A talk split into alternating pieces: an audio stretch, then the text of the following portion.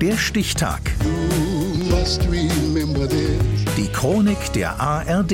1. März 1949. Heute vor 75 Jahren wurde die Gloria Filmverleih GmbH gegründet. Jens Schellhaas. Endlich wird das Leben wieder leichter. Die Währungsreform trägt Früchte. Die große Not nach dem Krieg weicht dem Wunsch nach Leichtigkeit. Blaue Berge, grüne Täler mittendrin ein Häuschen klein. Ilse Kubaschewski hat genau den richtigen Riecher.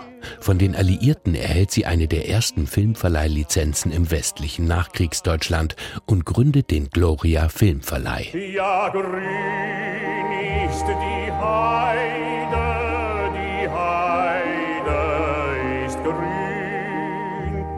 Im Film soll nicht so viel vorgehen.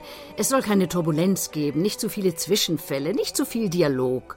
Und trotzdem von allem etwas. Sentimentalität, Humor, Leidenschaft. Heimatfilme eben. Einfache Geschichten, viel Musik, viele Bilder von der Heimat. Schnell bekommt die Kuba ihren Spitznamen. Die Vorsitzende des Schnulzenkartells.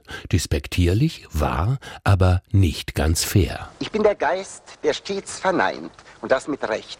Denn alles, was entsteht, ist wert, dass es zugrunde geht. Als Produzentin bringt Ilse Kubaschewski 1960 Gustav Gründgens Faust I aus dem Hamburger Schauspielhaus in die Kinos.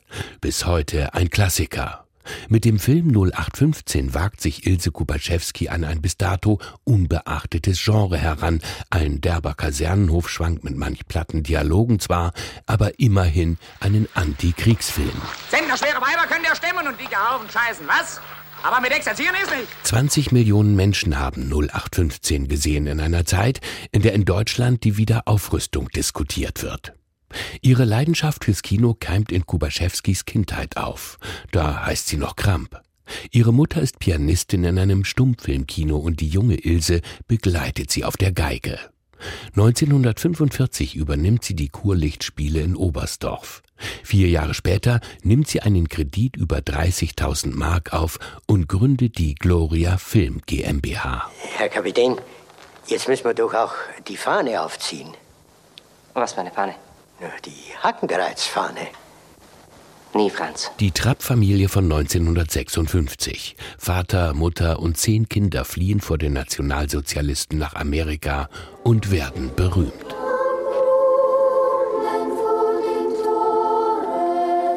Sieben Jahre nach Gründung der Gloria lebt die Grand Dame des deutschen Kinos ihren eigenen amerikanischen Traum. Mit Villa am Starnberger See, einem Winterdomizil in der Schweiz, einem Sommersitz in Nizza und einem Penthouse auf ihrem eigenen niegelnagelneuen Luxuskino, dem Gloria Palast am Münchner Stachus. Dann kommt die Kinokrise. 1973 kauft ein amerikanischer Action- und Westernfilmproduzent die Gloria Film GmbH. Vier Jahre später ist er pleite. Was bleibt? Die Ilse Kubaschewski Stiftung für Künstler in Not und für eine humane Pflege alter Menschen. 2001 stirbt sie, die Mutter des deutschen Heimatfilms. Ihren Gloria Filmverleih gründete sie heute vor 75 Jahren. Meine liebe Heimat, du.